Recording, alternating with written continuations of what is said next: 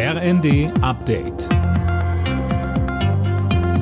Stündlich neu. Auf den Punkt informiert. Ich bin André Glatzel.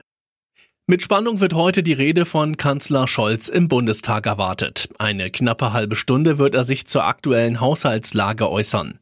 Die Erwartungen sind hoch. Unionsfraktionschef Friedrich Merz sagte in Berlin, Der Bundeskanzler hat zum zweiten Mal in seiner Amtszeit die Chance, eine wirkliche Zeitenwende auch nicht nur zu sagen, sondern sie auch ganz praktisch in seiner Regierungspolitik umzusetzen, indem er wesentliche Teile der Politik der Bundesregierung korrigiert.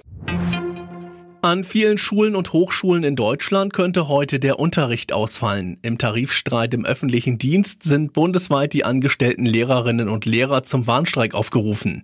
Eine Notbetreuung soll es aber geben. In mehreren Städten wie Berlin, Hamburg oder Leipzig sind außerdem Demos geplant. Gefordert werden 10,5 Prozent mehr Lohn, mindestens aber 500 Euro mehr im Monat. Kommende Woche startet die dritte Verhandlungsrunde. Die Feuerpause zwischen Israel und der Terrororganisation Hamas ist um zwei Tage verlängert worden. Sie geht jetzt bis Donnerstag früh. Wertvolle Zeit, um Hilfe in den Gazastreifen zu bringen, so Außenministerin Baerbock. Sie begrüßte auch, dass erneut Hamas-Geiseln freigelassen wurden. Am Abend waren elf Menschen in Israel angekommen. Unter ihnen sind auch zwei deutsche Jugendliche. Jedes achte Unternehmen in Deutschland nutzt bereits künstliche Intelligenz. Das zeigt eine Erhebung des Statistischen Bundesamtes.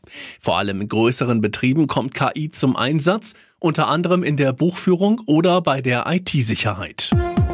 Alle Nachrichten auf rnd.de